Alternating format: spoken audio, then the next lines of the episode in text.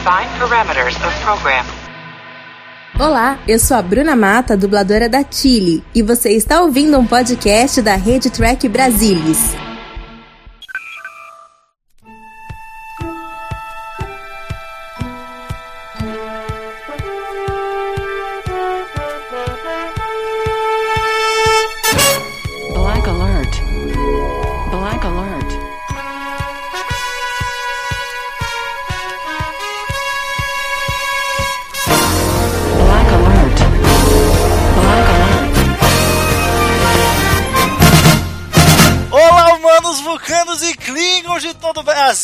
Sejam muito bem-vindos a este que é um programa especial. Pois é, você que acompanha o TB ao vivo aqui no YouTube, né, deve estar estranhando um pouco, porque isso aqui não é um TB ao vivo, e você que futuramente aí, né, não no ao vivo, mas no gravado, vai estar ouvindo o que está ouvindo agora pelo streaming, né, pelo podcast, também vai sentir uma diferença, porque estamos com o Black Alert 50, senhoras e senhores. Estamos fazendo ele gravando ao vivo pelo canal do Trek Brasilis. O meu nome é Gustavo Gobi e eu estou aqui, como sempre, com Marina Amaral. E aí, Marina, tudo bom?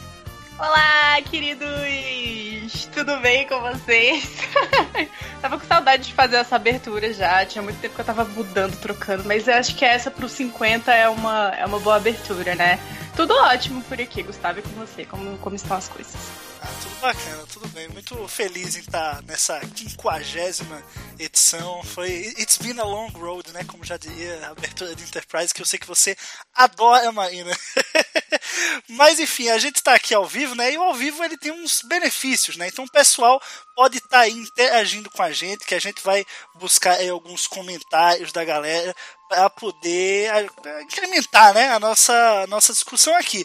Que hoje nós vamos falar do grande criador, o homem, Gene Roddenberry, a sociedade do futuro de Gene Roddenberry. Pois é, né? Nós estamos nesse momento, né, em junho de 2020. Você que está assistindo aí na posteridade é, vai ver aí nos livros de história que é um momento muito louco em que a humanidade está vivendo, né? Coronavírus, protesto no mundo todo, né?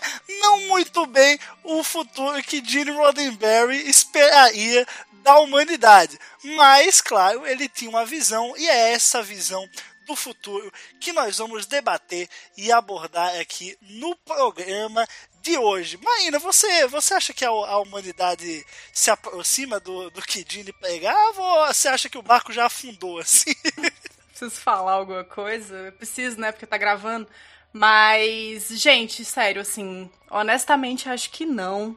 Né, vamos combinar, acho que tinha muita coisa aí para melhorar, muita coisa para para mudar, né, que a gente podia ter evoluído nesses tantos anos em que a franquia foi criada. E eu acho que teve muita coisa que a gente andou para trás, sabe? Mas em alguns aspectos pontuais eu acho que é, existe sim alguma coisa muito certeira da visão do Gene e que tem coisas que estão ainda melhores do que o que ele previu, né? Mas a gente vai debater isso um pouquinho mais pra frente. Boa, vamos já já nos aprofundar nisso. Lembrando que essa visão do Gene Roddenberry, né, ela é uma visão futurista, mas você se pergunta, tá, mas que futuro, né? Que ano, que, que época, que era da humanidade? E aí onde no início, né, para a gente começar essa discussão, eu queria lembrá-los aí da, da visão dele. E para isso, né, vou pegar aqui, não que eu queira fazer um jabá, mas já fazendo jabá deste livro maravilhoso aqui da coleção Tech Brasilis, volume 6, tudo sobre Decade, né, que traz os bastidores do início do que foi Jornada nas Estrelas. E dentro deste livro, nós temos um capítulo aqui chamado Star Trek é, né, que é basicamente um documento que foi redigido pelo Gene Roddenberry em 64, que formalizou pela primeira vez o conceito de jornada nas estrelas. Ou seja, é a visão que o Gene tinha para a série, a visão que ele tinha desse futuro que ele alçava, né? E aí nesse documento ele fala entre tantas outras coisas, né? Ele fala o formato da série, ele fala que Star Trek é, deve seguir um conceito de caravana, né? Ele fala de cada um dos personagens, quais os, as características dos personagens, mas dentro disso tudo, ele fala o seguinte: a época em que Star Trek deve se passar, né? A série original. E ele fala que a época é algum lugar no futuro. Poderia ser em 1995 ou mesmo 2995. Tem que lembrar que na época a gente não tinha né, essa ideia, a produção de Star Trek não tinha essa ideia de que a se passaria no século 23 e aí a outra ia se passar no século 24 e depois Enterprise ia voltar para o século 22. Enfim, não tinha essa concepção. Então poderia ser em 1995 ou 2995. Em outras palavras, perto o suficiente do nosso próprio tempo para nossos personagens contínuos serem totalmente identificados como pessoas como nós, mas longe o suficiente no futuro para a viagem galáctica ser totalmente estabelecida, entre aspas, alegremente, eliminando a necessidade de amontoar nossas histórias com cansativas explicações científicas. Maína, não só falando de. Porque assim, a gente tem uma visão né, nesse período histórico, uma coisa um pouco. Uh, é, como é que eu digo? É negativa, né? Coisas ruins acontecendo para todo lado. E a gente sabe, claro, que esse futuro do Gene Roddenberry é otimista. O primeiro ponto que eu queria levantar aqui é a questão da federação. Né? A gente tem a, a federação estabelecida, como um eu diria, da ONU, Marina. O que, que você acha disso? Você, você acha que esse paralelo é real e ele funciona como deveria funcionar? Ou estamos caminhando para algo do tipo ou não? Eu acho que tem uma diferença muito importante entre as duas coisas. A primeira é que a federação é um órgão governamental e a ONU não é um órgão governamental. É uma cúpula de países que se congregam, né, assim, de forma espontânea e é, ali firmam acordos. É claro que existe, obviamente, uma. É, um, um, caráter governamental para as atividades que, que são feitas dentro da ONU, mas a ONU não tem caráter de governo, né? Ela não, não pode por si só implementar determinadas medidas. Já a federação, ela é com certeza uma uma organização governamental, é uma é algo que se propõe a organizar realmente a sociedade, em que a gente tem o que é, a gente tem a Frota Estelar, que seria ali um, um dos, dos, órgãos que fazem parte da, da federação, é, que, enfim, colocam é, normativos para que a sociedade seja regida de, de forma uniforme, né?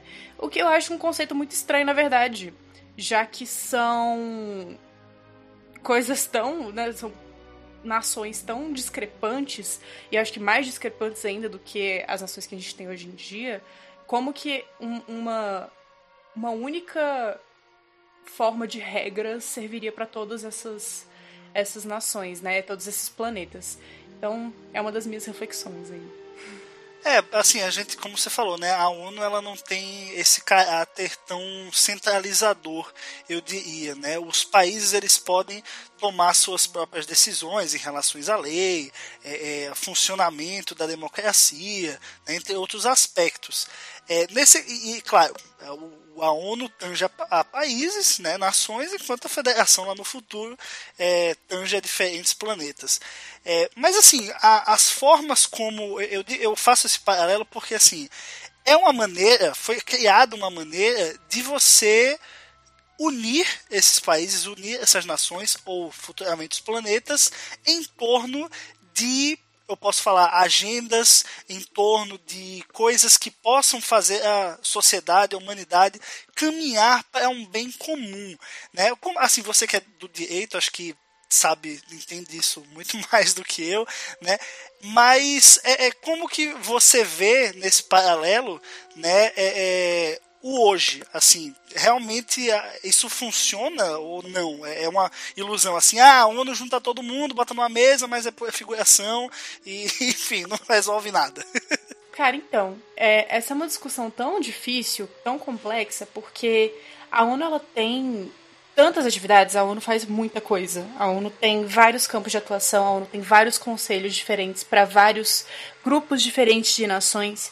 Então, acho que em termos de efetividade, é muito difícil para a gente virar e falar assim: ah, não, realmente eu vejo que a ONU causa um impacto muito grande no mundo. É, o que eu acho importante na ONU é o simbolismo de, mesmo é, de tudo que ela representa, os ideais é, pelos quais ela ela seguia, né, assim, essa ideia de direitos humanos básicos, essas, esses, esses fundamentos base da ONU que promovem a cultura de congregar as nações, de fazer com que essas nações elas sejam ativas no combate a determinados problemas que são vividos de forma global, mas não de forma uniforme, né? E cooperação, enfim. Eu acho que, no geral, é de fato uma ótima proposta em si. Agora, se eu for parar para analisar cada, cada atividade que a ONU faz e, e tentar ver nisso a efetividade de cada uma delas, para mim já fica um pouco complicado. Mesmo sendo do direito, né? A gente. É a mesma coisa de virar e falar assim: ah, então, o que, que você acha da Constituição de 88? A Constituição de 88. Debate de tantas... milhões de horas pois aqui. Pois é, tem tantas coisas na Constituição de 88. A Constituição de 88 ela representa tantas coisas. É... E ela tem suas falhas, ela tem suas coisas é, meio tortas aqui e ali. Mas no geral, enfim, ela se propõe a uma determinada coisa e essa coisa eu acho que é o que guia a atuação dos, dos nossos órgãos jurídicos, dos nossos órgãos legislativos até hoje. E isso, para mim, é o mais importante, é ter a Constituição como um parâmetro. Assim como eu acho importante ter a ONU como um parâmetro de cooperação entre os países. Entendi. É bem lembrado aqui pelo Vitor no chat, né, que ele falou que a ONU não fere a soberania dos Estados-membros, né? Mas a federação em Star Trek é soberana. E aí eu pergunto, isso não seria uma espécie de retrocesso? Porque assim, eu acredito pelo menos, e aí claro, a gente, eu e Marina estamos aqui para divergir, porque essa é a graça do debate, né?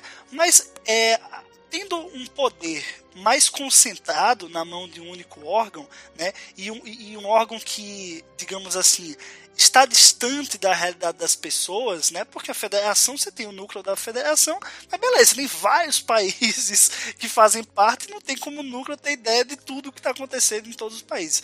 Então, a federação ter essa soberania perante os países não seria um retrocesso, né? Essa centralização não seria algo ruim?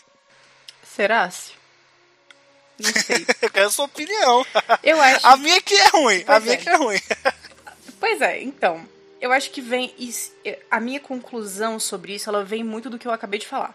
Do fato de que, para mim, eu, Marina, vejo como uma coisa necessária você ter é, uma, uma direção básica que, a qual você vai seguir. Assim, ah, você tem um, um modelo de governo geralzão, né, que vai ajudar a manter a unicidade entre os territórios. É... E aí, assim, tudo bem. Eu acho que aí, beleza.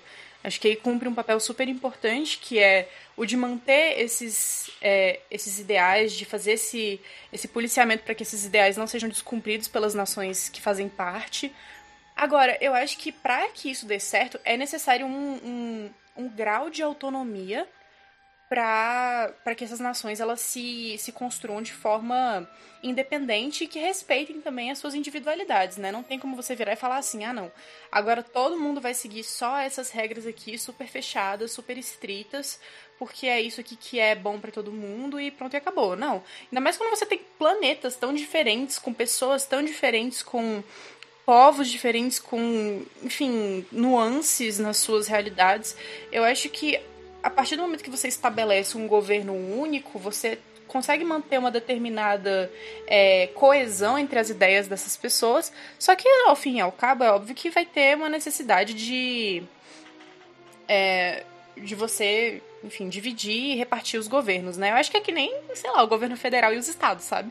Claro que cada estado vai ter uma particularidade e vai, e vai precisar agir de acordo com essas particularidades. Então, acho que um governo unificado em si, como a gente de fato vê na série, não como eu tô aqui imaginando, é... eu acho que não funcionaria muito bem. um, um, um, órgão cúpula, assim, único e não sei o que, acho que, sei lá, acho que não ia funcionar muito bem, não. É, é mais, então a visão é uma utopia mesmo. Total. Total. Ok. O, também foi lembrado aqui no chat uma coisa, né? É, é, nesse meio tempo, vamos dizer assim, né? Entre o período que nós vivemos aqui, 2020 e o século 21. É, e, enfim, Star Trek, né, como a gente conhece, sei lá, Enterprise, né, tiveram algumas, algumas é, coisas como, por exemplo, a Terceira Guerra Mundial, né.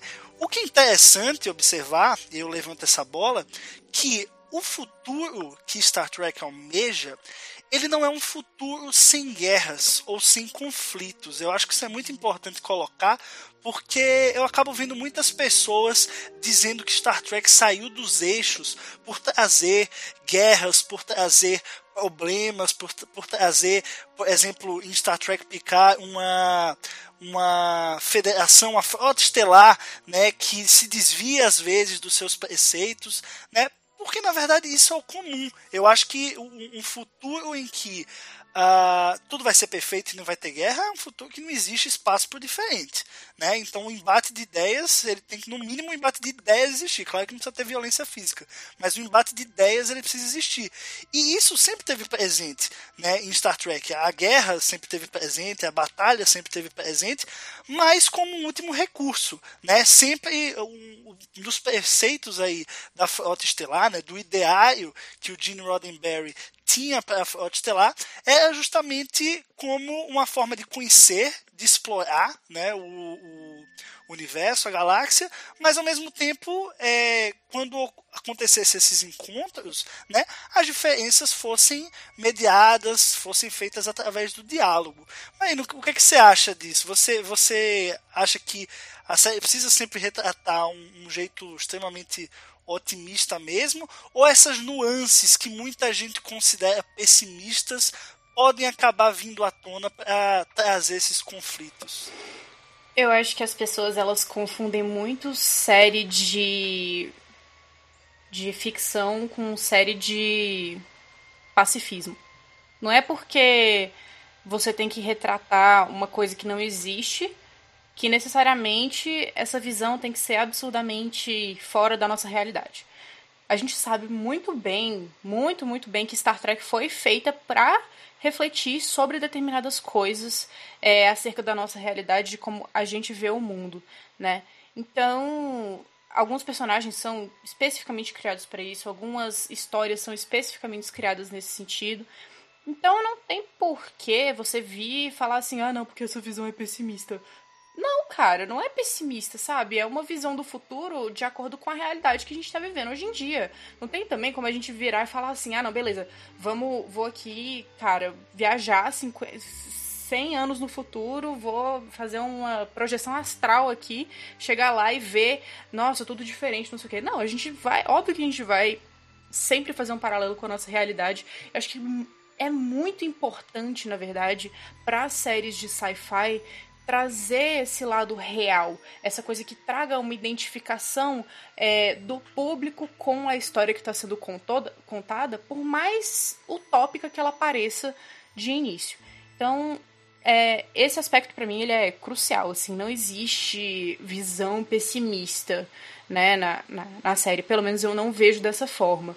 Eu acho que existem visões, e se você quiser achar que uma coisa é otimista demais, outra coisa é pessimista demais, o que é só realista, beleza, sabe? Eu acho que achar a série de otimista por, ou de pessimista é, por conta da visão que ela traz é um pouco é uma visão muito unilateral da, da coisa. Entendi.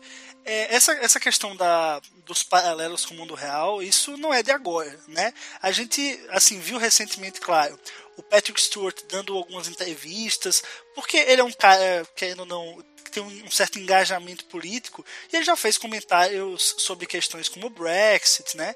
É, então, assim, é, até perguntaram para ele em entrevistas se algo parecido com o Brexit ia acontecer em Star Trek Picard, né? E, e, acho que acabou não, isso acabou não vingando, né? A pauta acabou sendo outra. Mas esse paralelo tem que ser lembrado que ele existe desde a série clássica, né? Você tem um, um conflito ali que lembra muito a Guerra Fria, né? O Star Trek nasceu do, naquele período, então é, aborda aquele período, o paralelo é com aquele período, né? O Star Trek é um fruto de seu tempo. Então está, de certa forma, conversando com a atualidade. Como na época a gente tinha a Guerra Fria, hoje nós temos outros problemas sociais, né? assim como em 2200 e papapá, vamos ter outros problemas sociais que, que as séries do futuro vão abordar, né, para poder criar esse paralelo. Queria fa falar agora sobre a questão das diferenças sociais, né, é, sociais não, perdão, culturais. É, a gente vê, claro, Star Trek foi uma das séries que foram revolucionárias em relação a isso. Né? O Gene Roddenberry coloca ali na ponte, né, personagem, pô, colocou um alienígena, um vulcano, né, que, que iam cortar, né, o, o, coitado do Spock, mas foi o único personagem que conseguiu vingar ali do Decade para realmente a, a, série original. E aí você tem a Uhura, uma mulher na ponte, negra. Né? Então você tem uma diversidade de personagens muito grande dentro de um, de um contexto histórico que em teoria não poderia, né? Você vê um americano trabalhando junto com um russo, sabe? Então, é, pô, que, que negócio é esse? Não, não parece muito bem a nossa realidade. Mas aí que tá, né? Eu, eu queria jogar essa bola para você assim, não só o quem tá na ponte, né? É, é dialogando, vivendo, convivendo, como também quem está fora. Né? Tem a questão dos Klingons, por exemplo. Eu queria que você entrasse nesse aspecto aí. A gente já tinha conversado um pouquinho antes da live, mas queria que você entrasse nesse aspecto aí. A questão dos Klingons, né? É, essa, essa inspiração para eles de serem, digamos assim, os vilões. É, então.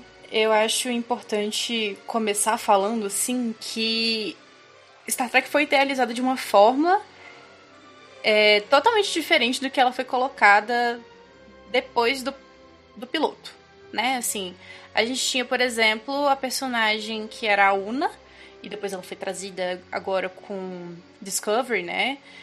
E o, o Gene Roddenberry foi chamado lá na sala dos executivos da, da, da produtora, né? Da emissora de, de televisão da época, viraram pra ele e falaram assim, ó, seguinte, tu colocou um alienígena que parece um demônio e tu colocou uma mulher na ponte. é o seguinte, tu vai escolher um. Porque os dois a gente não vai manter, sabe? A gente vai descartar o projeto da série. E eu achei muito engraçado que eles acharam muito mais plausível ter um alienígena com cara de demônio na ponte do que uma mulher. Então, assim. é... é um fruto de sua época, né? Um fruto de sua época, de fato. Mas eu acho que o, o fato de o Gene ter esco escolhido a Nichelle Nichols para fazer a Uhura, né, colocar de fato uma mulher e uma mulher negra na ponte, logo depois desse desse conflito né, básico com, com os executivos, eu acho que foi uma, um, um, uma raquetada de volta, assim, ele meio que rebateu, falou assim, ó, oh, é o seguinte, vocês não vão deixar eu colocar uma mulher como primeiro oficial? Beleza, não vou colocar uma mulher como primeiro oficial, mas ela vai estar tá lá na ponte, vai ter uma mulher na ponte sim, e pro, pro, pra, pra o desgosto de vocês, vai ser uma mulher negra ainda. É, então, é, tem muita, muito, muita essa questão de representatividade também com o Sulo, que é um, um integrante japonês, né? Que ele está é, representando um, uma pessoa asiática ali na ponte, é um ator asiático, então é, essa representação acontece. E eu acho interessante que eles trazem uma visão muito dual da, de, de, de pessoas asiáticas no, no geral, na série. É, porque, como você falou, eles trazem, de um lado, uma figura heróica, que é a figura do Sulo, né? Assim, que tá ali no, no, no leme, né? E vai sempre para as missões e atira nos, nos vilões, enfim. E eles trazem ao mesmo tempo os Klingons, que são uma representação de é, povos da Mongólia, né? Ali fazendo uma alusão talvez ao, ao, aos conquistadores da, da época das do, do Khan original, né? e aí eles trouxeram, enfim, não o Khan da série, tá, gente? O Khan de verdade que existiu, tá? Então, é, muito engraçado, assim, eles terem colocado nos Klingons essa representação total da, da cultura dos, dos, do pessoal da Mongólia, enfim, mas ao mesmo tempo retratar os asiáticos de uma forma positiva por meio do Sulo na ponte. Então a gente vê que tem um, uma dupla. Uma, não sei, eu acho que um double standard, não sei se eu posso falar, assim, de, não sei se isso faz sentido, que você tem pessoas asiáticas sendo representadas de forma positiva, ao mesmo tempo de forma negativa. E eu não sei muito bem como isso se desenvolveria, né? Assim, esse argumento ele é um, ele é um pouco complicado para mim para desenvolver, pelo menos agora nesse nesse segundo, né? O que que você vê assim como o ponto principal nisso? É, eu, eu acho assim, os Klingons ele, eles realmente têm esse paralelo é, com esses povos asiáticos, é, mas assim, em questão, é, muito no visual, né? Muito no visual, bigodinho e tal, eu acho que puxa muito disso, mas acho que narrativamente, né, como eu falei da a questão da da Guerra Fria, né? então os Klingons, narrativamente, você vê os paralelos é, ali com os russos, que em teoria não tem nada a ver, porque os Klingons não tem cara de russo de forma alguma. Né? O que eu acho legal, porque assim, você não reforça o estereótipo. Eu, eu acho que, que isso é legal. Você, pô, você quer ter um personagem vilão é, é, que tem semelhanças com os asiáticos, beleza. Mas você não precisa pegar todo o arcabouço de estereótipos de asiático e colocar nele. Né? Eu acho que, que é isso que é importante. A narrativa pode ser outra, a forma que ele é construído pode ser outra. Você não precisa sempre atribuir né, toda a cultura, todo o estereótipo que nós temos no Ocidente ao personagem sempre. É, e isso leva a outra coisa que a gente discutiu em off, eu quero trazer para cá, né, que isso foi comentado também é, em Voyager, né? A gente sabe que, claro, o Roddenberry já não estava mais lá em Voyager, mas é, é, existe essa, essa questão do estereótipo que é comentada no podcast The Delta Flyers, né? A Marina me mandou e eu ouvi que é muito bacana. Marina, conta um pouquinho dessa, dessa história pra gente. Tá, vamos lá. Primeiro eu vou fazer o jabá do Delta Flyers, que é um podcast que eu acho sensacional é o podcast do Garrett Wang e do Robert Duncan McNeil, que eles foram o Ensign Kim e o Lieutenant Paris de Voyager. E eles agora estão reassistindo os episódios de Voyager e fazendo um podcast cronologicamente é, para a gente acompanhar quais os pensamentos, quais as lembranças deles, né, sobre as gravações, sobre é, quais os pensamentos deles, deles acerca da de como as, as histórias se, se desenvolveram, enfim. Até porque o Robert depois virou diretor, né? Enfim, até de Star Trek mesmo. E aí eles acabam falando, comentando um pouco sobre a questão de Harry King, na verdade, é que o próprio Garrett Wang achava que ele era um personagem coreano, porque o nome Kim é um nome, é um sobrenome tipicamente coreano. Se você, assim, fosse adotar outra, outro, outro, outra nacionalidade para ele, teria que mudar o, o, a forma de falar o nome, a tradução, enfim. E que mesmo ele tendo um nome coreano e o Garrett Wang tendo para ele que o personagem era coreano, é, o personagem ele tem várias falas assim, ah, é, existe um velho provérbio chinês que diz tal coisa. Ah, existe um, um provérbio, não sei o que, nananã. E aí tem essa coisa do, do estereótipo do asiático sábio, que eles trabalham muito, mas eles colocando o, o, o personagem como se ele fosse, na verdade, chinês. Né, assim, ou seja, que, para ele, inclusive, o próprio Garrett Wang ficou muito confuso quando ele ouviu isso do Brandon Braga. Ele entrou um dia no, no no escritório do Brandon, Bra do escritório do Brandon Braga na última temporada de Voyager virou falou assim: "Ah, eu acho que seria legal assim para Enterprise, né, vocês fazerem uma um personagem chinês, né, vocês colocarem ao invés da Roshi Sato ser japonesa, colocarem uma personagem chinesa para demonstrar cooperação entre os americanos e os chineses, alguma coisa assim". Aí o Brandon Braga vira para ele e fala assim: "Não, mas já tem um personagem chinês em, em Star Trek". Aí ele vira e fala: "Uai, quem?" Aí o Brandon Braga, ai, você! Ele virou e assim, quê? Como assim? Ele fala que o queixo dele caiu na hora, que ele ficou chocado. Então, assim, eles trazem estereótipos, e aí a gente, a gente olha de fora a gente fala assim, ah, nossa, é super representativo, né? Porque ele, pelo menos o personagem tá ali, mas representar por estereótipos nem sempre é uma boa saída. Eu acho que isso foi muito que o Garrett Wang trouxe, né? é, nessa discussão que ele levantou, e até o, o, Robert Duncan McNeil também falou do incômodo dele em relação a isso. É, e a gente vê muito, muito, muito disso é, ao longo da série. Por mais que você tenha uma representatividade, por mais que você tenha um, um, um núcleo de atores principais muito diverso, você tem certos estereótipos que são muito reforçados, né?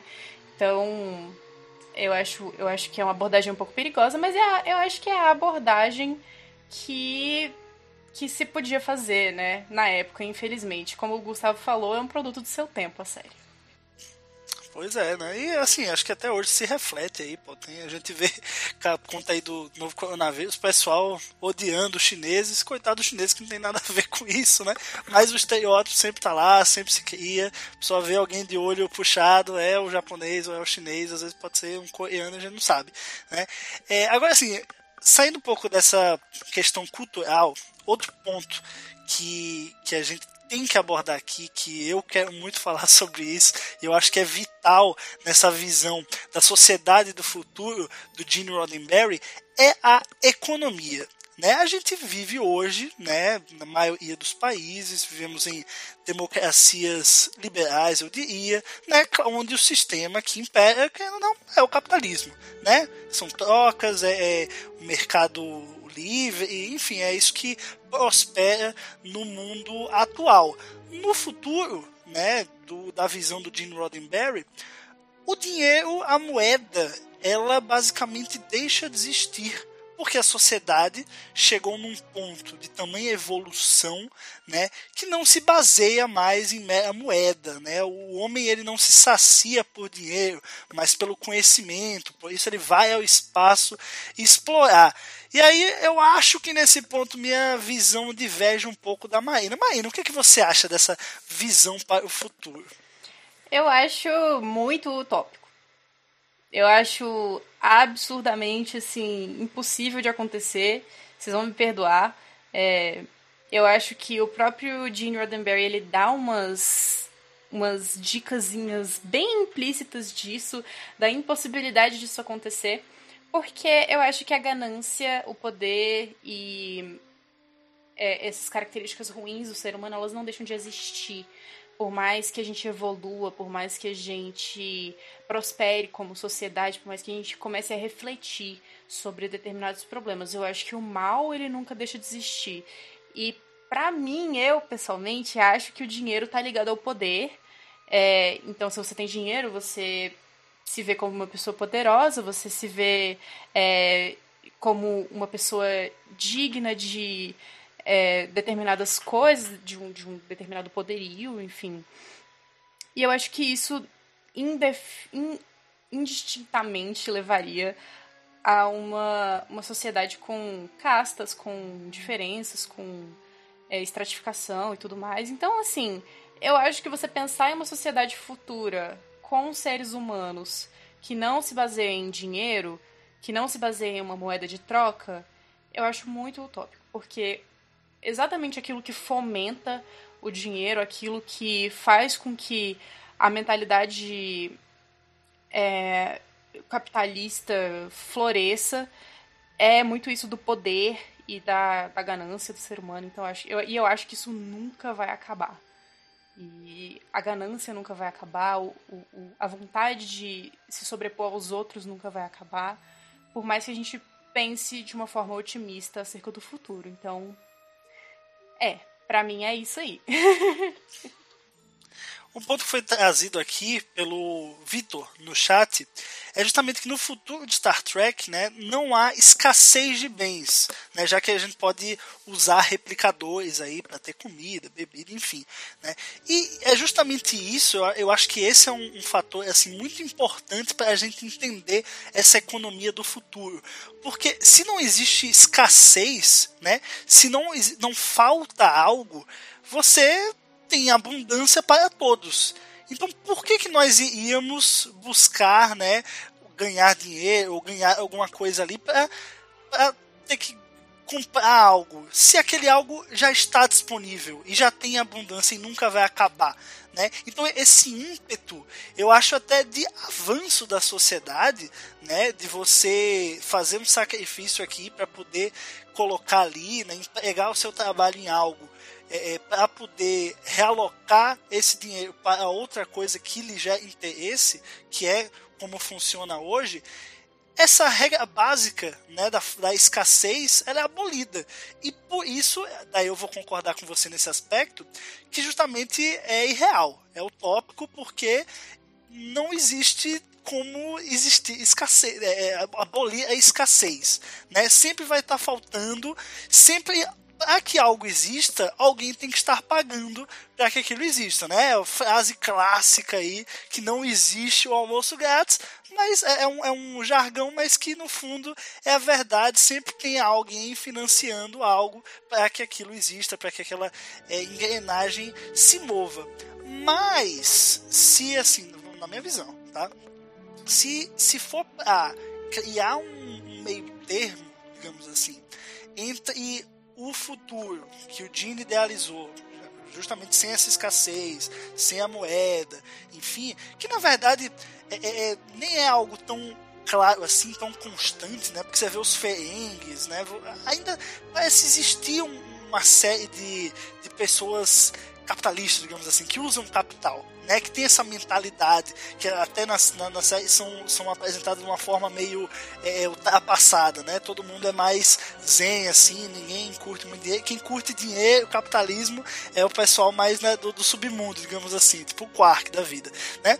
É, então, assim, é, eu acho que criando um meio termo, eu acho que poderíamos dizer que podemos sim, a sociedade pode sim evoluir, ao ponto de que muitos dos. Uh, muito do, do, que é básico, né? alimentos, casa, né? moradia, mínimo de saúde, né? o que é básico para a sociedade, vai chegar um ponto em que isso, claro, vai ter escassez, mas a tecnologia e a humanidade já evoluiu tanto, né? A geração de riqueza já evoluiu tanto que esses itens básicos eles são muito baratos. Entendeu? Você prover o básico, é, falo você no de estado, né?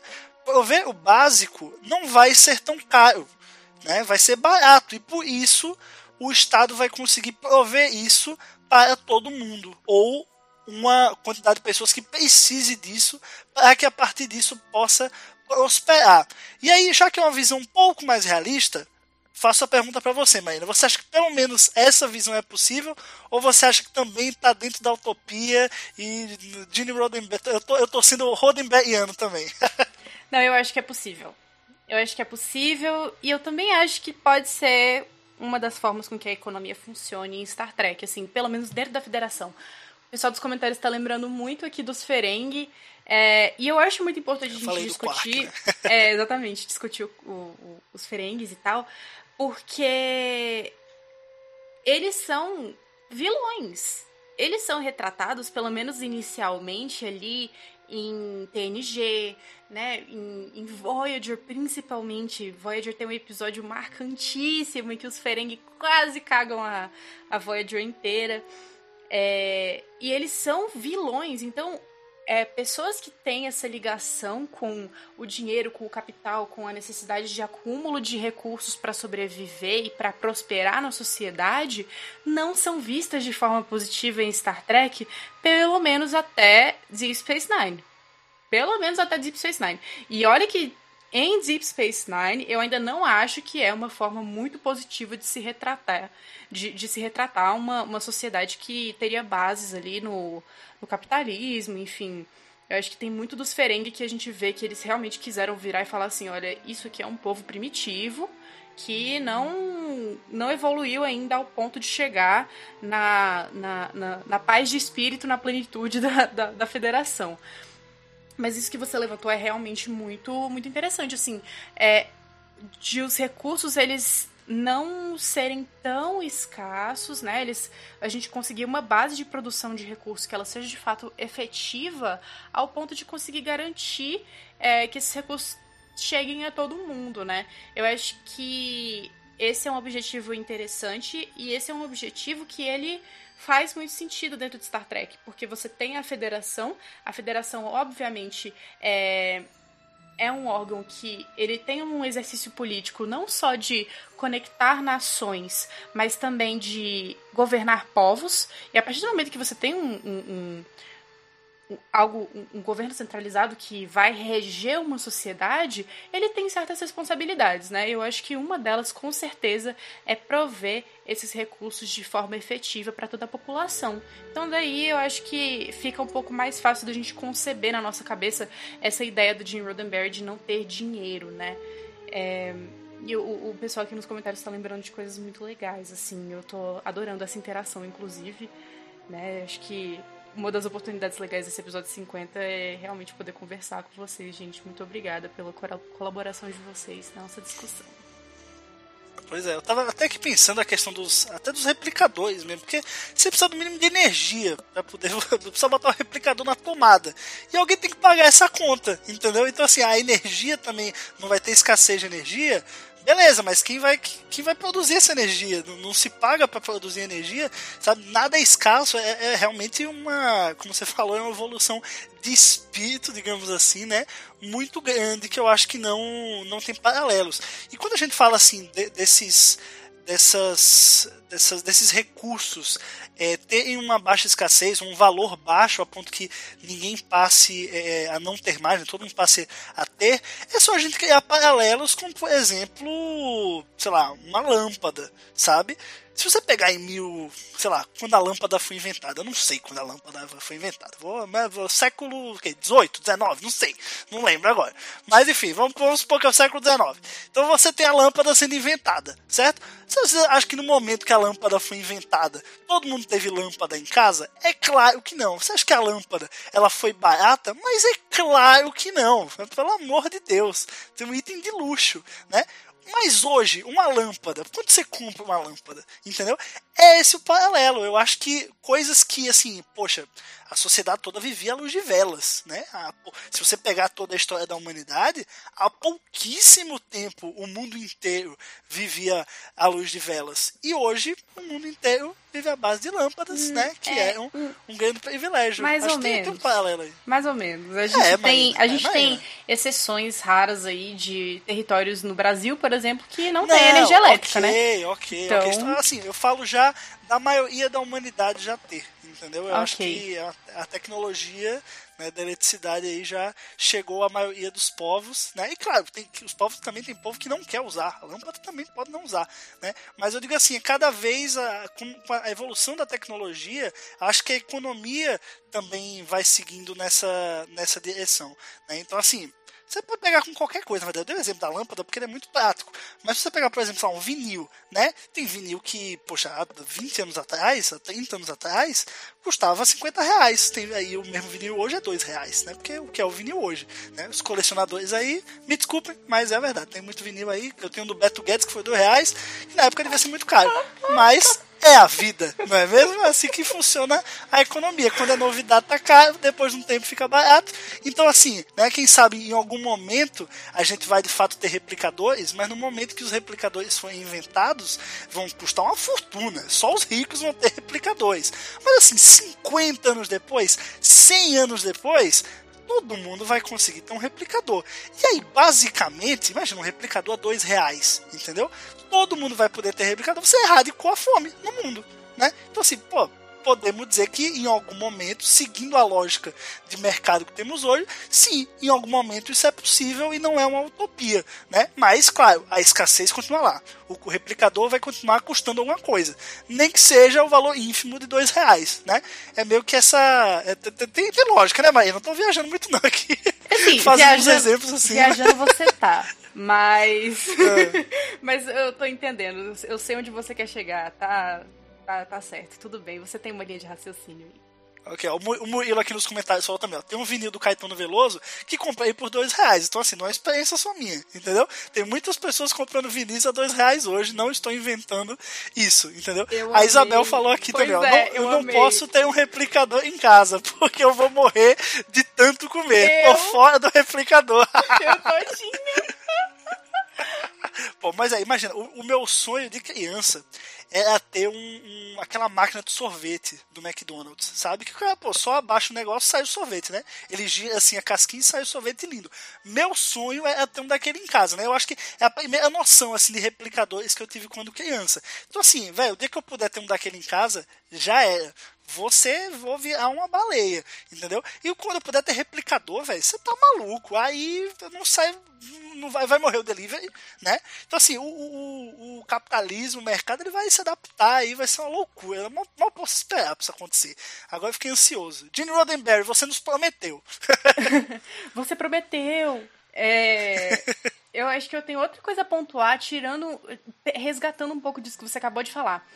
Ah, quando você tiver o replicador, vai acabar o delivery.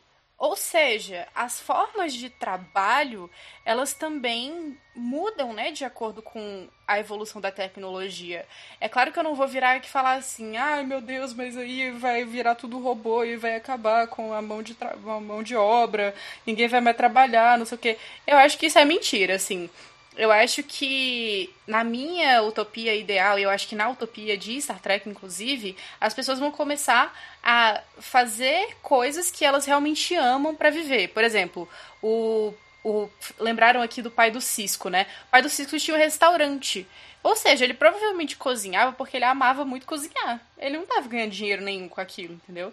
Eu acho que é, a ideia de trabalho ela vai se modificar, assim como ela já se modificou muito ao longo do tempo, né? Hoje em dia a gente vê o trabalho como uma forma de prosperidade, uma forma de é, é, algo para se atribuir valor. E antigamente trabalho era coisa de, de lascado, assim, só quem é lascado que trabalhava, ou seja, ficava as madame lá no palácio falando assim, ah, ah, meus lacaios trabalhando. Ah.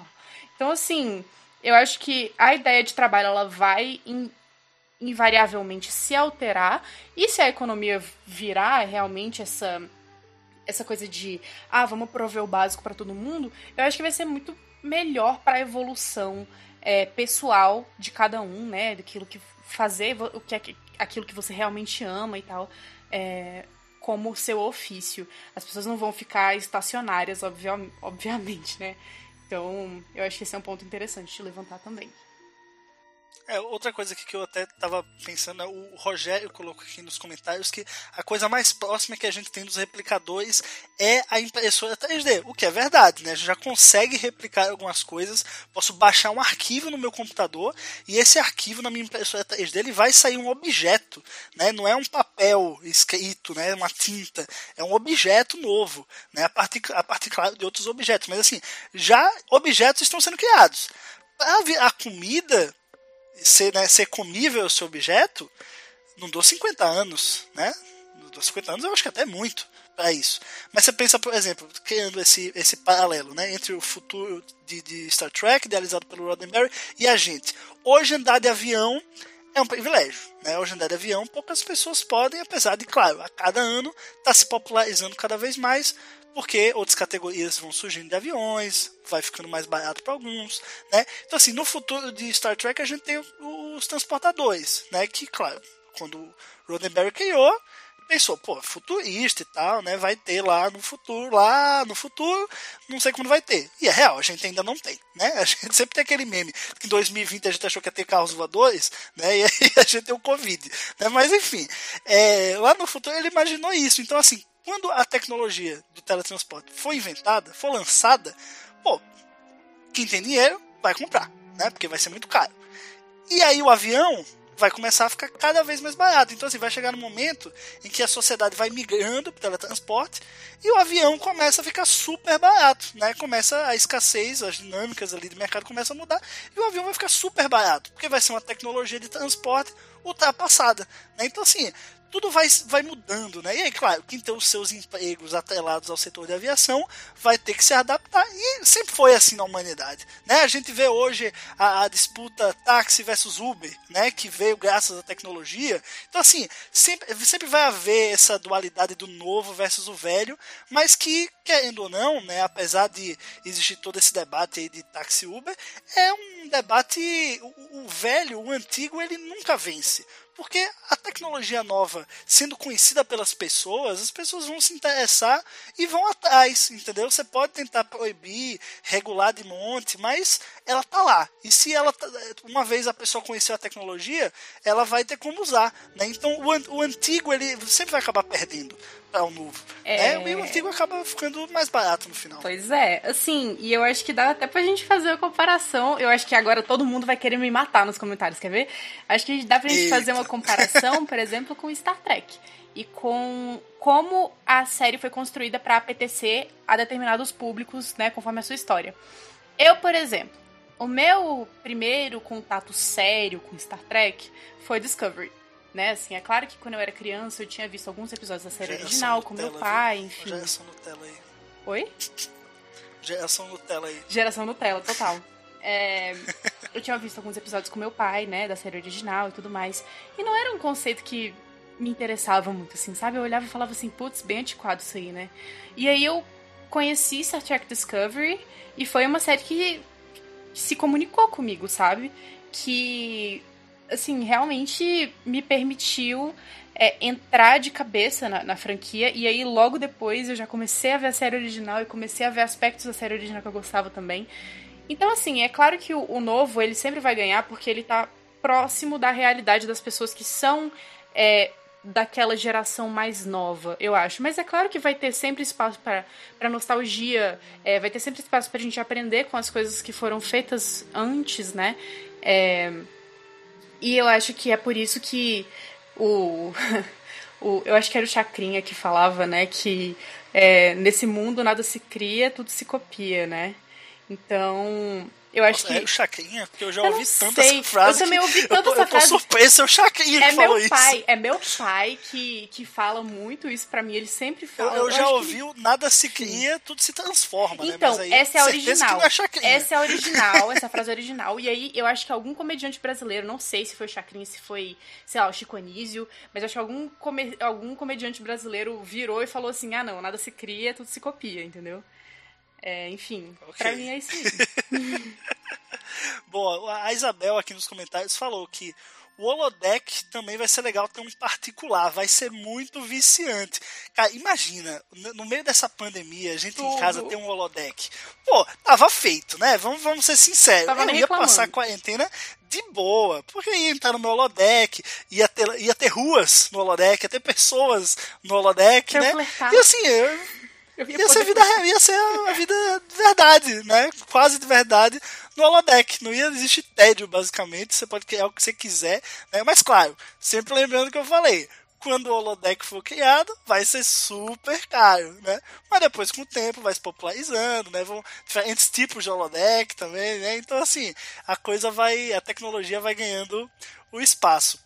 É, tem um outro aspecto aqui, o último ponto que a gente separou para comentar, né, que são as implicações do universo espelho. Né, narrativa do universo espelho, que eu particularmente sou muito fã, né, a Marina botou esse ponto aqui, mas eu concordei de cara, porque adoro o universo espelho, tem gente que odeia, mas fazer o quê? Está lá, né, foi criado, né, faz parte do mundo do futuro de Gene Roddenberry. E a- o ponto que a gente quer levantar aqui é as implicações né, da retratação do universo espelho na narrativa é, e o reflexo disso na forma que o Gene Roddenberry via a humanidade. Porque a gente, assim, a, gente olha para a humanidade e a gente tem uma mania de separar entre bonzinhos e vilões, né? A ficção faz muito isso, o cinema faz muito isso, né? Então a gente tem toda uma indústria cultural que sempre colocou vilões de um lado, mocinhos do outro, e aí você vai torcer para os mocinhos. No universo espelho, eu acho que isso até se intensifica, né? Porque você tem literalmente versões assim, pega os, os bonzinhos e dá uma, uma roupagem feia pra eles, assim, é, vi- vilanesca mesmo. Você, você tá quase grita, quase escrito até vilão, sabe? O universo ao contrário. É o cavanhaque. né? Eu que é, o- é o cavanhaque, o poder do cavanhaque, tá vendo? Não, eu queria saber da Marina, assim, porque eu, eu acho que existe um risco nisso também, ou não? Eu acho. Eu acho. Eu acho que você retratar a humanidade dessa forma tão dicotômica é uma coisa muito perigosa e é uma coisa que as séries de Star Trek vêm abandonando. Graças a Deus. É, eu acho muito, muito legal, por exemplo, a abordagem de Discovery em relação ao universo espelho. A gente tem a. A. Meu Deus, esqueci o nome da capitã da Michael. Meu Deus do céu. Jojo? A Jojo, que, né, assim, no universo original ela é uma, uma pessoa maravilhosa, enfim, capitã, tudo de bom.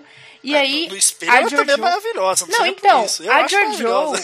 do universo espelho é uma pessoa super complexa também. Assim como a Jojo era no universo original, ela é uma pessoa complexa, que tem, é, claro, é- ela é claramente mais guiada pelo lado da- do individualismo, do egoísmo, é, da ganância e de, de todas essas coisas.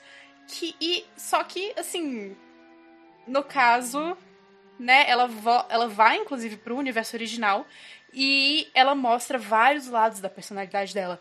Essa é uma abordagem de universo espelho que eu já gosto mais. Não é, por exemplo, da série original, que aliás esse episódio nem é de universo espelho, mas eu vou, vou lembrar dele aqui. Que é um, um, um episódio da série original em que o Kirk ele é transportado pra nave e aí sobem dois dele. Sobe o Kirk bonzinho que fica assim, ai, eu não consigo comandar, ai, não sei o quê. E sobe o Kirk mal, que fica o tempo inteiro. Ele tenta Muito boa atacar. sua retratação, Marina. Não, a Globo tá pô, perdendo. tudo, sabe? eu tô muito atriz hoje. É, a câmera tá aqui, né? Então, assim, tem que performar mesmo. É, e eu acho que isso mostra totalmente como o, o ser humano ainda era visto muito de uma forma dicotômica, né? Ou você é bom ou você é ruim, e você tem um lado bom e um lado ruim, e não sei o quê, e nananã.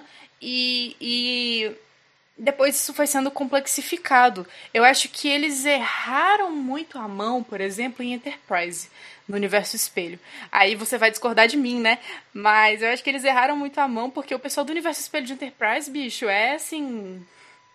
Tão simplista, falaram aqui no, no, no- Foi o Rogério. O Rogério falou aqui nos comentários: o universo espelho é meio simplista de alguma forma. Total! Em Enterprise eles fazem a coisa mais simplista possível com o universo espelho. É, e eu vou, vou, vou bater nessa tecla. Eu acho que realmente não foi uma, uma saída boa, principalmente pro ponto avançado em que a série já tava. A série levanta discussões é, importantes. Já estamos ali, cara, sei lá, 2000 e, 2001, 2002, 2003, 2004. Bicho, você já pode discutir as coisas com muito mais profundidade do que você discutia lá nos anos 60. Mas não, os caras resolveram realmente, assim, pensar que eles estavam nos anos 2014 e, sabe, tipo, fazer um roteiro totalmente. Ah, Nossa, gente, desculpa. Mas criticar a Enterprise pra mim é uma coisa que. Fácil. É muito fácil e, e me- dá nos nervos, assim. Eu só queria também é, falar que eu ri muito do comentário. ri muito do comentário do Vitor que virou falando assim: Bolsonaro veio do universo só pode. Pois é, você tava falando aí do, do Mirror, né? Eu acho que justamente é, é um defeito, assim, a gente. Eu gosto muito do Mirror Universe, eu sou muito fã do conceito, mas como ele foi criado originalmente, né? A visão do Gene pra ele é muito preto no branco. É muito é, as mesmas pessoas, só que más. Né? Só que, tipo, sim, mas o que levou elas a tornar más, né? O que fez o Império eh, Terráqueo se tornar aquilo? Porque os humanos são os mesmos, eles vieram do mesmo lugar, né? Em que ponto ali do universo espelho que a coisa descambou para se tornar um império supremacista e não algo que a gente tem, né? Como conhecido do diálogo, da democracia, enfim, né? Em que momento que, que a coisa bifurcou, né? Já que são do, dois, dois lados aí de uma, de uma mesma moeda, né? De, um espelho de uma história. É, então, assim, eu, eu acho que o, talvez tenha sido mais um alerta para nós, né? De que estamos acostumados a ver em jornada esse futuro otimista, e aí ele traz um, um, uma visão também do futuro, porque o universo espelho também está no futuro, né? A retratação daquele momento na série original é do futuro, mas assim, mostrando que, olha, é a mesma humanidade, a mesma coisa, mas esse, esse universo paralelo não deu certo. Ele não deu certo porque ele não carregava esses valores que o universo é, não espelho, no caso o universo normal, carrega. Né? Então eu acho que é muito mais uma uma lição, uma tentativa de dar uma aula aí, ou explicar, ou alertar, trazer, né, aguçar essa ideia de, de não podemos deixar o barco virar, né? Tem, temos que caminhar nessa visão que o Dini teve para a série para que a humanidade chegue lá, né? Onde destoar, que haja um equilíbrio, que haja o diálogo e que o meio termo, né, o consenso, ele prevaleça. Então é muito por aí, porque na vida real todos nós somos muitos tons de cinza, né? Não tem ninguém que é super-herói e não tem ninguém que é super vilão, né? Até as pessoas que nós achamos que são mais vilanescas possíveis, elas fazem aquilo achando que estão fazendo bem, né? Seja para elas, seja para o país, seja o mundo. Elas acham que é aquela visão que vai levar o mundo para o futuro perfeito do Gene Roddenberry que a gente tanto tanto almeja. Né? Então, cada um tem a sua visão. Quando você coloca o outro simplesmente falando, ah, não, aquele é um vilão, aquele é do universo espelho, né? tá lá longe, né? você aí coloca, você dispensa o diálogo e o futuro que vai vir a ser não vai ser o futuro almejado nem de um nem de outro. Né? Porque no final das contas ninguém vai ganhar, né? O que vai ganhar é o consenso, é um pouquinho do meu com um pouquinho do seu, né? Eu acho que isso que é o, o importante para uh, que fique esse alerta, né? Acho que não, não, talvez o próprio Dini, quando criou, não criou pensando nesse, eh, nesse preto no branco. Então ele não fosse simplista, entendeu? Talvez o recado por trás desse, dessa simplicidade que tenha sido mais importante. Ou talvez ele tenha criado de forma preguiçosa e eu tô só aqui passando um pano. É, assim, passar pano, você tá passando pano pra muita gente hoje, né? Vamos, vamos diminuir os panos aí. Tira o pano, suspende o pano do Gustavo, por favor acabou de passar um panaço pro Bolsonaro, mas tudo não, bem. Mas é, é... Mas não, não, não, não, não, peraí, agora é minha é vez. Isso, é, é o consenso, é o diálogo. Não, é, dá licença. É...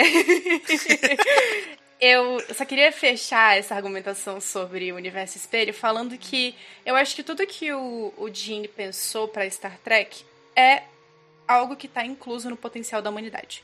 É algo que está compreendido ali dentro. Tudo aquilo ali é uma potencialidade que nós podemos alcançar ou não. Então, eu acho que o universo espelho é só mais uma dessas potencialidades. E de fato parece um pouco uma cautionary tale, né? Assim, uma uma lição para você ficar né, mais atento, mais alerta, o fato de que a gente realmente pode se voltar a esse lado mais negativo, né, visto como negativo da humanidade, porque isso é também algo que pode sair de dentro de nós, né? Isso é algo que a gente demonstra, que a gente reflete nas nossas ações. Então, é, o Gene ele tem muito essa sabedoria de é, projetar as coisas para o futuro sempre dentro das, das potencialidades reais do, do ser humano. Então, acho que isso tudo é muito interessante, principalmente nessa escolha de tema que a gente fez hoje. É, pontuar isso é, é realmente muito importante para mim. Pois é, a gente, é, essa, essa ponte, né, quando você fala que to, tudo que ele vislumbrou, existe uma, uma potencialidade, né, uma possibilidade que isso aconteça, é justamente porque existe essa ponte né, que ele criou. Está no futuro, mas é um, não é um futuro tão longe a ponto de da gente não se identificar.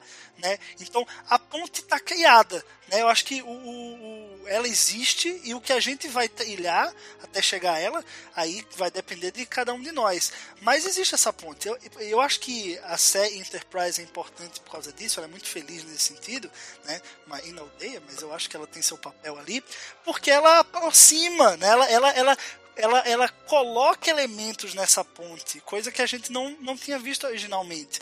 Né? Então ela é um pedacinho ali da, da ponte que foi criada lá atrás pelo Gene Roddenberry. Então eu, gosto da, da, existência dela, do conceito, toda a questão da criação da federação como foi feita. Eu acho que engrandece muito né, o, o século 22 ali de Star Trek, é, é, consegue povoar ali a, a ponte que o Gene criou em 1964, né, Marina?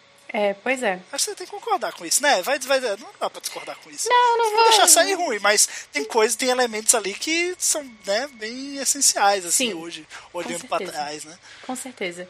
Eu acho que o Gene, ele fez esse esforço de, é, pelo menos, colocar é, todos esses aspectos e eu acho muito importante que ele demonstra muito essas pluralidades das personalidades. Por exemplo, tem muita gente que vira e fala assim: ah, não, porque a Diana Troy é uma personagem que ela é fraca. É uma personagem fraca, muito ligada às emoções e não sei o quê.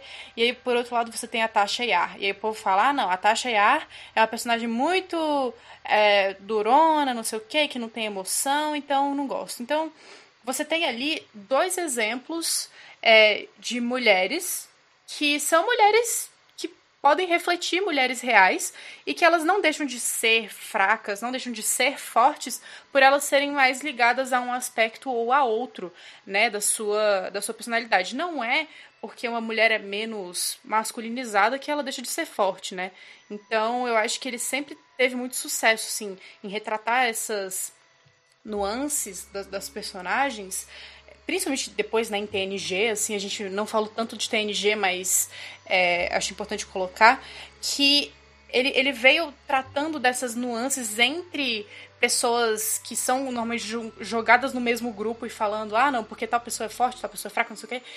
E fez a gente ver que essas diferenças, elas são aquilo que guiam a série, que deixam as coisas tão, é, tão complexas e tão bonitas pra gente se identificar. É teve um, um, um, comentário que esse grupo não é de política. Eu acho que quando a gente está falando de projeto de sociedade, a gente sempre tem que falar alguma coisa de política, né? É, acaba perpassando, né? É impossível não, não falar, é, não, não criar esse paralelo, né? Vivemos em um mundo e o Gene tinha o um mundo dele lá no futuro, na cabeça dele, né? O futuro. Né? E o mundo que ele criou também é um outro mundo. Né? E a política é um dos elementos desse mundo. Não tem como, como fugir disso aí. Mas eu acho que o que é importante, a lição maior que eu diria de Gene Roddenberry, pelo menos para mim, o que toca, o que me toca realmente é, é, é reforçar que a diferença ela é uma, um, um, fator positivo. Né? Quando você encontra alguém que concorda com você, que tem uma visão de mundo parecida com a sua, é muito legal? É. Mas temos que, que colocar na cabeça da gente que encontrar pessoas que pensam diferente pode ser tão legal quanto. Eu acho que a diferença é algo que tem que ser abraçada e não afastada. Né? Então eu acho que essa é a grande lição. E quando eu falo diferença, eu falei de opinião, mas é qualquer diferença, gente. É o que a gente acha de política, mas é a cor da nossa pele, a nossa sexualidade, a nossa religião. Eu acho que existem consensos em tudo, todos esses aspectos, e todo mundo tem que ter sua opinião respeitada na sua diferença e essa diferença abraçada. É, mas enfim, acho que vamos caminhando aí para o final, Marina. Você tem algum, algum adendo aí? Acho que a, a gente estabeleceu aqui uma hora né, de, de programa, porque fica meio no, no, no, tempo das lives, que geralmente vem no canal do TB, e também o tempo dos podcasts, né? É um meio termo ali entre as duas coisas. Então, é, é você tem mais algum adendo aí para fazer? Não, eu acho que a gente falou tudo, né? A gente cobriu bem essa, essa diversidade, né, que o, Gene traz em Star Trek. A gente tem outros podcasts falando disso. A gente tem um podcast que a gente fez, inclusive, acho que quase há um ano atrás, né, marcando é, o mês da diversidade do orgulho LGBT. A gente fez um podcast sobre personagens LGBTQIA que é um podcast que eu ainda adoro, que eu acho muito legal. É o 24, inclusive. É o 24, inclusive, é, já que o número tem uma. Ah, o número tem essa pecha meio negativa nele, a gente resolveu puxar isso pra gente e, e fazer isso se tornar uma coisa boa. É, a gente tem personagens. A gente tem podcasts falando de personagens marcantes como a Uhura, que foi assim representativíssima na época, né? Apesar de ela ter uma função é, não tão é, proeminente, digamos assim, nas, nas histórias é, e na narrativa da série como um todo, ela a representatividade que ela tem é algo que é inegável e muito importante para todas é, as séries de, de, Star Trek e todas as séries no geral, né? Ela foi uma personagem muito marcante na história da televisão. Beijo interracial, né? Foi Exatamente. Uma série clássica. Foi o primeiro beijo interracial. Então, então, eu, a, gente tem, a gente tem vários episódios, né, falando sobre esses impactos sociais de Star Trek. A gente gosta muito de discutir isso, né? A gente discorda, mas a gente adora falar sobre esse assunto. E... Mas a discordância é o que engrandece o Exatamente, debate. Imagina, se a gente é concordasse com tudo. Ia ser um monólogo, não ia ser uma discussão. Exatamente. a graça do Black Alert é essa. E a zoeira, é claro, né? A zoeira sempre tá lá. Bom, mas galera, é mas É, vamos ficando por aqui então. Muito obrigado a quem participou aqui da live com a gente. Muita gente assistindo. Muito legal essa interação enquanto a gente fala e a gente ao mesmo tempo está gravando aqui o podcast. Esse áudio vai todo editadinho, bonitinho para o feed do Black Alert, lá para o feed também da Rede Tech Brasil de podcast. E se você chegou aqui, né, você só assina o canal do Tech Brasil, chegou aqui nessa live, curtiu, acompanha os outros episódios. A Marina já fez aí o jabá de alguns, muito bem, a Marina publicitária da semana aí, já fez o, jabá de alguns. Então confira lá episódios antigos, a gente falou aí sobre todos os episódios da segunda temporada de Discovery, falou sobre todos os episódios de Picard, falou sobre diversos aspectos, é, falou sobre a, a federação, né, o lado obscuro da federação, também teve um programa que a gente falou. Enfim, guerras eugênicas também, enfim, vários aspectos desse universo vasto e tão complexo e tão legal que a gente gosta tanto e que a gente cobre né, há 50 episódios, que é Jornada nas Estrelas. Maína, um beijão, foi ótimo aqui o papo. É, galera, valeu, até a próxima e vida longa e próspera para vocês. Tchau, tchau. Viva a diferença. tchau.